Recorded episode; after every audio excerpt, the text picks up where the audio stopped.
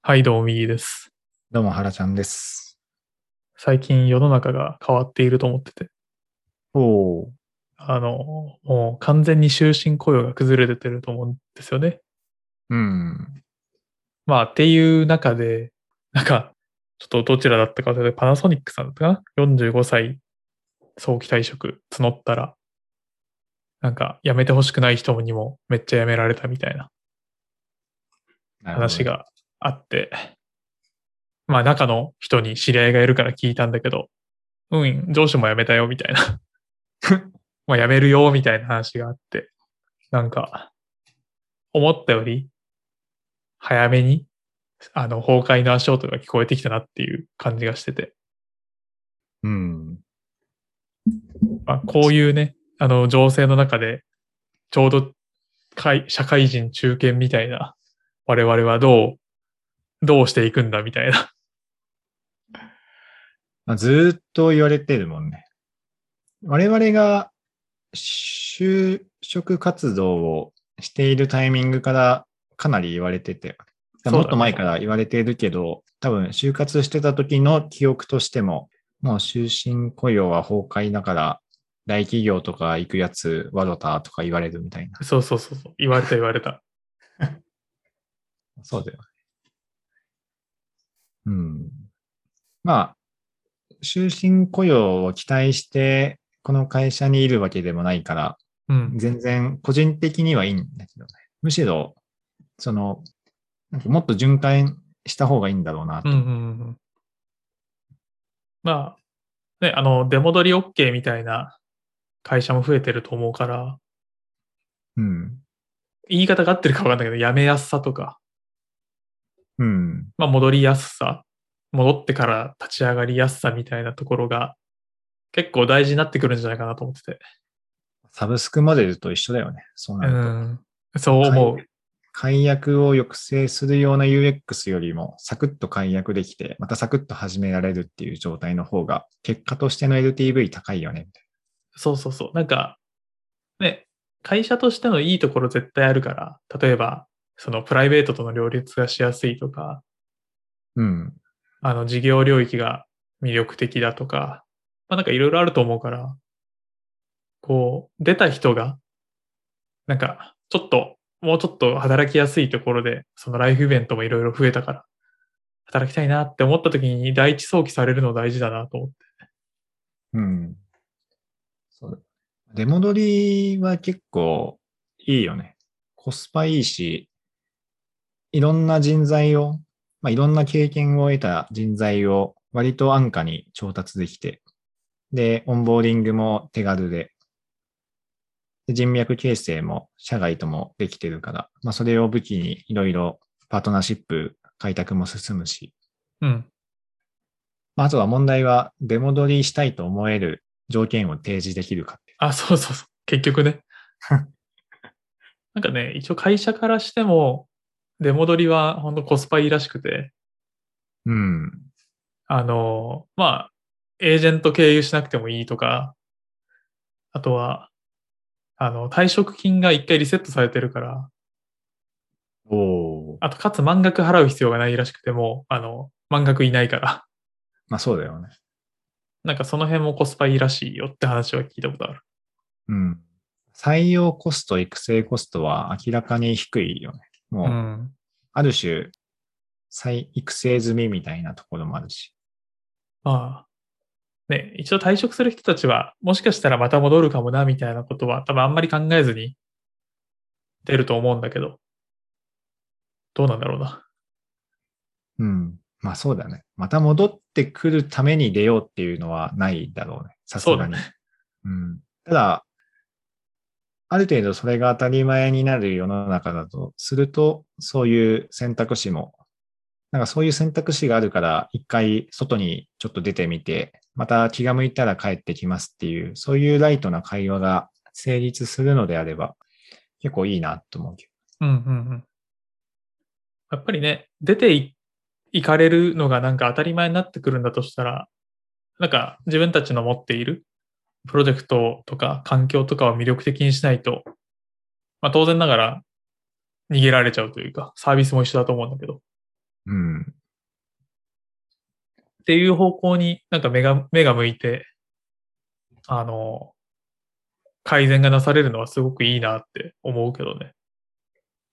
うん。まあ、そうやって自然淘汰が進めばね。うん。まあでも、自然淘汰されてしまうかもしれない。帰ってこようと思ったらなくなってたみたいな。それの時はその時で、あの、会社は、まあ個人としては存続できるように、個の力を高めていきましょうっていう話にしかならないと思うし。うんうん。結構そのあたりは、就活の時から意識してたかもしれないな。うん。30歳、30前半になった時に、なんか、この会社でしか働けませんっていう状態は避けましょうっていう、うんまあ、ごくごく当たり前のことだけど、割と何も考えずに淡々とやってると、意外とそういう状態になってしまうパターンもあるかなと思って。うん。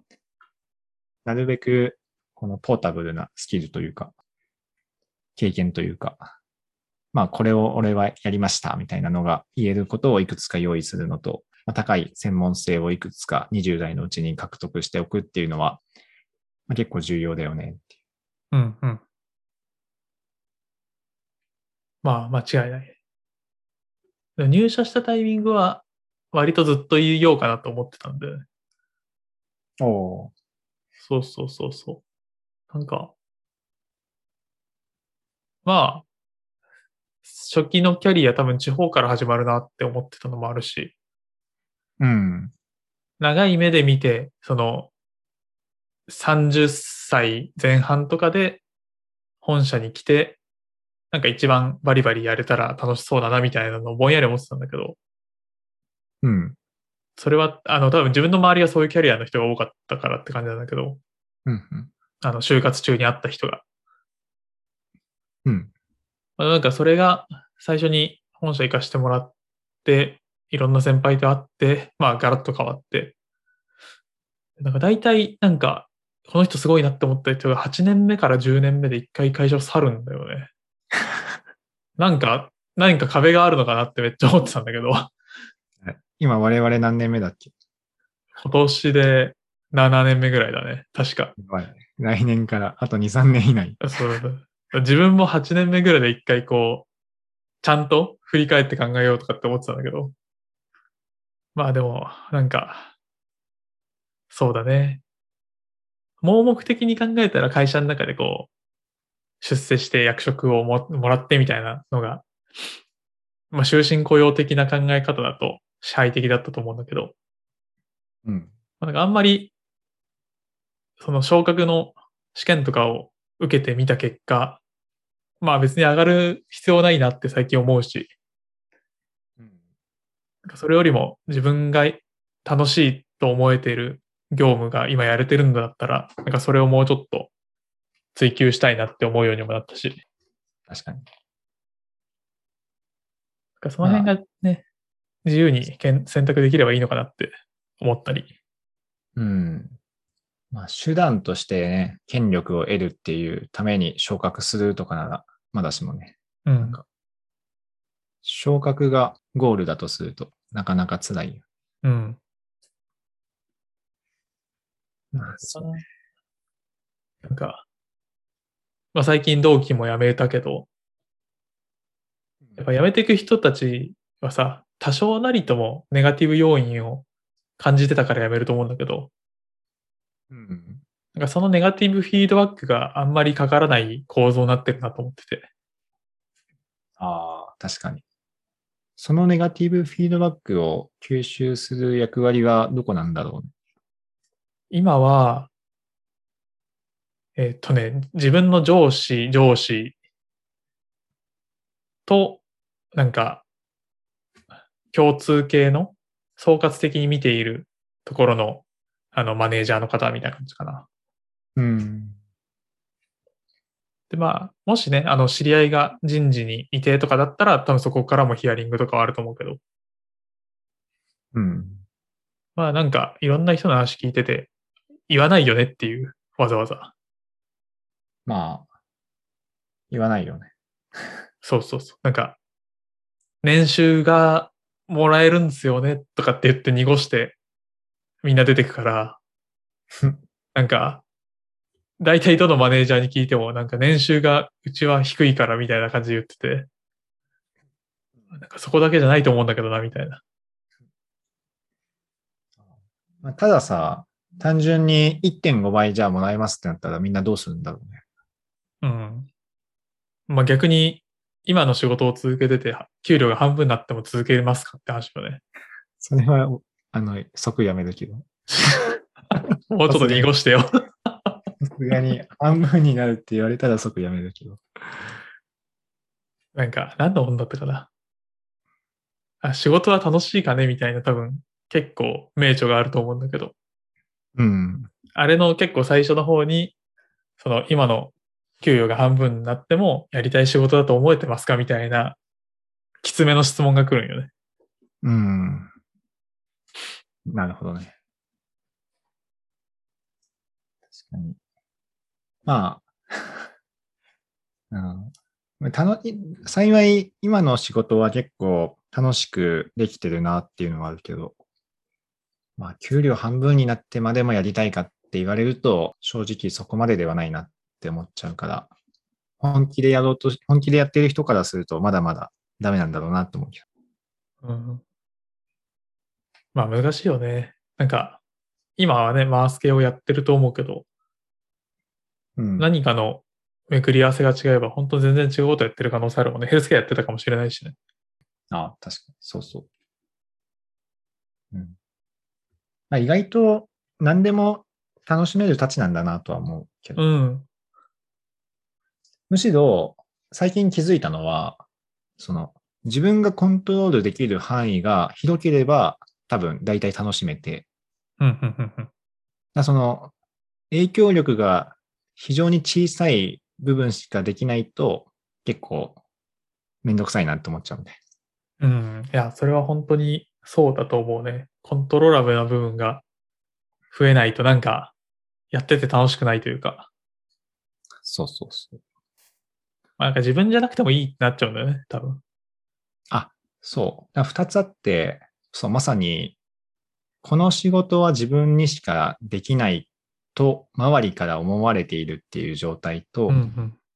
あと、その仕事を行う時の、なんか、インパクト、まあ、社内に対しても、社外に対しても、世の中に対しても、結構インパクトがあるかどうかっていう時に、そのインパクトをある、どれぐらい自分でコントロールできるかっていうところで、それが揃うと、割とどんな仕事も結構楽しいなっていうのと、うんうん。そのために、あの、この今と自分、な、なんで、今自分の年次で、あの、2、3個上の権力欲しいんだけどって思いながらいる。だったらこれ、もっとこれぐらいできるのにな、あるけど。プレイング PM、プロダクトマネージャーというか、プロジェクトマネージャーをプレイヤーとしてやっている状態で、ある程度の権力がついている状態が一番自由に何でも人物金情報を動かせて楽しいなっていうのはありそうだけど、まあ、その分責任がつきまとうからね、そこのトレードオフだ。まあそうだね。あの、自由と責任はセットやね。自由と責任、自由と説明責任だね。うん。そうだね。いや、なんか最近楽しいと思える仕事は、なんだろうな。標準化するのが結構嫌で、おうあ、なんか逆、あの、本当はマニュアルを作っていくのが大事だと思ってるんだけど、一般化するのが大事だと思ってるんだけど、うん。なんかまだそこを固められないというか、もうちょっとアートな領域の方が楽しいなって個人的には思ってて、ああ、まあ、それはあるよね。自分の、なんかすごいカオスに情報がわーってなってる中で、自分の中で仮説を一本通して、それがうまくいった時の気持ちよさというか。うん。まあで、それは今回はこういう条件でこうやったからこううまくいきましたっていう一般化をするのは全然いいと思うんだけど、なんかそれがどこでもかんでもうまくいくとは全然思ってなくて。うん。だけどなんかやっぱりそのスケールさせたいからなるべく抽象度を上げて、まあ誰でも使えるような、その手順に直してみたいなうんことを、まあやんなきゃいけないポジションだったりもするのが、なんかちょっとギャップがあって、なんかそこは誰かやってくれんかなと日々思ってる感じ。なるほどね。なんか昔ね、近しいこと、その IoT 系のシステム開発の標準化みたいなのをやろうとしたことがあったんだけど、まあ、うんシステム開発っていうか、プロトタイピングの標準化みたいな。うん誰でもある程度の最低限の知識があれば、IoT のプロトタイプ作れますみたいな。そういう標準化を試みたことがあったけど、意外と楽しかったけどね。うん。なんでかっていうと、本を書こうとしてた。なるほどね。書籍化するつもりで仕事中にやってたから、あの、そういうつもりで全体を整理して、な一つの論文を書くみたいな。な論文書くの好きだからさ、はいはい。論文書く感覚で標準化活動、標準化というか、まあ、その誰でも自由に気軽に IoT プロトタイプ作れますっていうドキュメントを作るときは割と楽しかった。なるほどね。いやまさになんかどうせ目標を設定するかな気がしてきたね。うん。あの、レンガを組み立ててますなのか、大聖堂を作ってますみたいな。ただ、単純にそれは IoT という枠組みの中で、あの、ラズパイとかネットワークとか AWS とか自由に使えたっていうのがあって、あの、自分が習得したいスキルセットと、あの、整合性が取れてたっていうところが割と大きかったから、他になんか何だったかな？昔なんかのサービスの企画とか構築とか要件定義とかしていくときに、コールセンターも必要になって、あの、一気に短期間でコールセンターの要件とかをバーッと整理して、なんか委託したことあるんだけど、うんそのコールセンターの要件使用書のレビューとかめちゃくちゃだるかったけど。絶対自分じゃなくてもできるじゃんと思って。この。何の専門性はないからさ。まあ専門性ないって言ったらちょっとあれだけど、ある程度パターンは決まってるし、まあ、ロジカルに分解していくだけだから、なんかそこまで思い入れはなかった。まあいかに最速で最安でやるかっていうことだけを考えてた。なるほどな。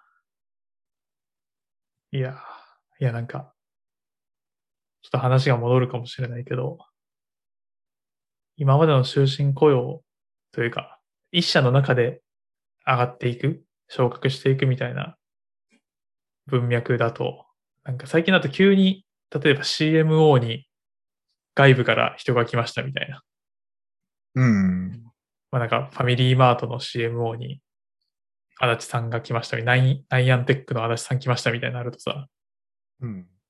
なんかもはや、もはやじゃん。下から上がろうとしてた人からしたらうん。でもなんかそういう時代だろうなと思ってて、それは間違いないよ。ね、中、中で競争ってはもうないよっていう中で、なんか中で争うことにどれだけ意味があるんだろうみたいな。確かに。なんか、それこそね、あの、最悪誰がやっても、まあもしかしたらうまくいかないけど、子会社の執行役とかで入る方が、なんか100倍楽しいんじゃないかと思うんだけどね。うんまあ、子会社の執行役になるには、それなりの役職が必要でしょ。そうそうそうそう。それあるんだよね。なんか、こまあ、自分が好きなドメインの子会社の社長とか30代でなれないのかな。なんか、その昔の上司が最速で社長になったらしいんだけど、子会社で。おお。42かな今は。あでもそれでもすごいね。42って。そうそうそうそうそう。ジョイントベンチャーの社長になってた。あの、誰だっけ？平井さんだっけ？ソニーの。ああ、平井さ平井さんめちゃくちゃ若くなかった？社長になった時。ん。そうだと思うよ。40代とかで社長じゃなかった、確か？ソニーの。そうね。結構、2000、うん写真が若いもん、なんか画像で出てくる。さすがに50代か。あ、でもあれか、ソニー、子会社もいっぱいあるから、そうだね。CEO としては結構昔からやられてるのか。うん。まあでも、どこだったかな？サイバーエージェントさんとかさ、それこそ打席増やすみたいな話があって、20代でも子会社社長とかに抜擢してる、人事してるからね。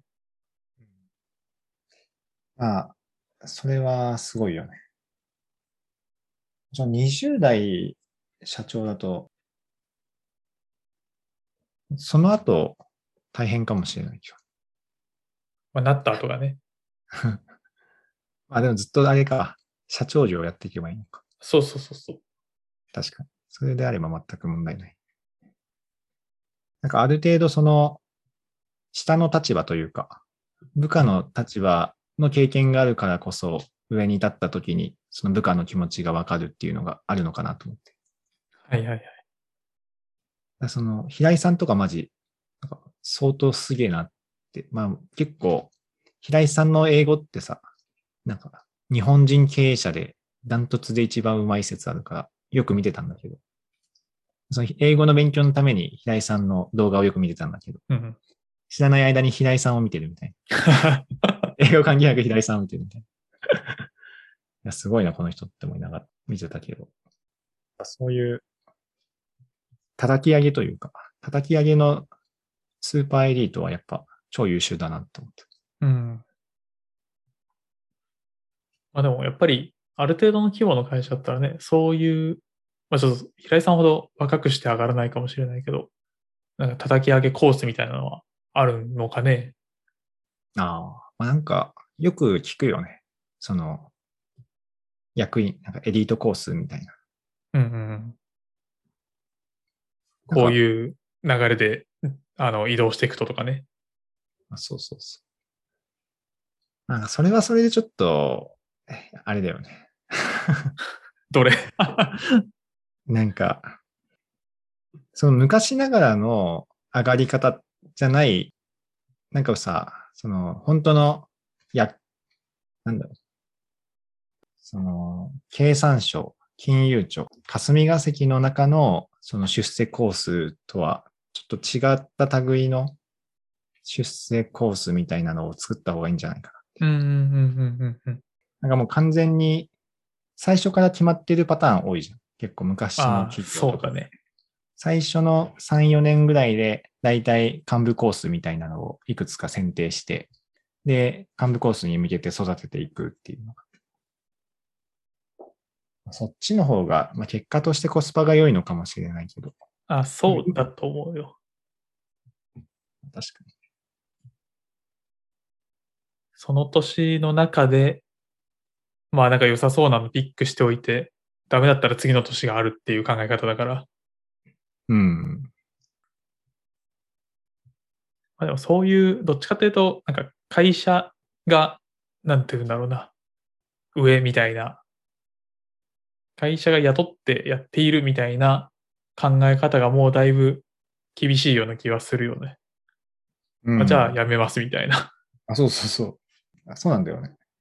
じゃあやめますって言えちゃうから、ね。しかも、最近結構変わったなって思うのは、なんか入社したての頃とか、3年目ぐらいまでって、あんまりその、自分の上司とか部長とかと飲んでる時に、辞める辞めないみたいな話って、そんなライトにしなかったなって思うんだけど、今って結構気楽に、あ、原ちゃん辞めそうだよね。大丈夫みたいな。今のところ大丈夫ですけど、なんか万が一変なところに飛ばしたら、もうその翌日から有給取ろうかなとか、笑いながら言うみたいなことが言える状態だから、昔に比べて解約しやすくなってんじゃないかな。確かにね、それはそうかもしれない。あれか、なんか割とカジュアルにやめる。なんだろう、カジュアルにやめるはちょっとおかしいな。やめることがまあ、割と一般化してきたというか、うん。まあ、なんかそういう道もあるよね、みたいな。あまだまだめちゃくちゃ離職離離職率低いでしょ、多分うちの会社。うん、そうだと思うよ。上がってるとはいえ、みたいな。普通の、まあ普通の会社の離職率ってわかんないけど、それこそ結構有名な、イケイケな人たちが集まる会社なんて、5年いたらすごいって感じじゃん。うん。コンサルにせよ、ベンチャーにせよ。だいたい3年、2、3年ぐらいでガーッと働いて、そのプロジェクトを全うしたら、ちょっともう少し違う分野もやってみたいみたいな感じで、そういう人たちが、とかそういう会社が多いとすると、まあまあね、離職率。そういう会社の人たちの話聞いてると、そのマネージャーをさ、ポジションを取ってきちゃうから、自分がマネージャーに上がんないとかあるらしくて。ああ、だからもしマネージャーやってみたいと思ったら、もうそもそも会社変えるみたいな、っうん。ていう思考もあるみたい。それはあるよね。だいたい、あれじゃあなんか上がったタイミングで転職でまた一歩、一個上げるみたいな。二段階 ステップアップが よくやられている、この 市場、市場の渡り方でよくやられている。そうだね。一つの係長っていうものがさ、上がりたての係長なのか、あそうそう上がって5年の係長かわかんないもんね。うん。まあ、しかもまあできる人できるしね。その、うん。それまでそういうつもりで仕事をしてたのか、あ、そうそうそうそう。全くそのつもりはなくてやってたのかで全然違うだろうし、実際20代で社長やってる人もたくさんいるから別に何歳でもね、マネージャーなんてできるだろうし、うん。まあ、確かに。まあ、ね、あの、まあ、終身前提では、終身雇用前提では働かないと思ってやってる方が、圧倒的になんか個人のスキルとか経験には跳ねる気はするし、うん。まあ、そう思ってフェアに見てても、今いる会社が好きとか、やってることが楽しいんだったら、そこで、あの、いっぱいおみこしを担げばいいよなとは思うけどね。絶対出なきゃいけないとかも思わないし。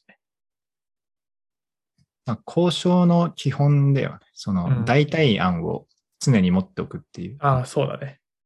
もう一番の基礎中の基礎というか、まあ、仮に会社からなんか変な提案を受けたら、それよりも望ましい代替案を常にいつでも手に取れる状態に持っておけば、いやいや、じゃあ辞めるんで、まあ、じゃあ辞めるんでって言ったら、じゃあ辞めろって言われちゃうかもしれない。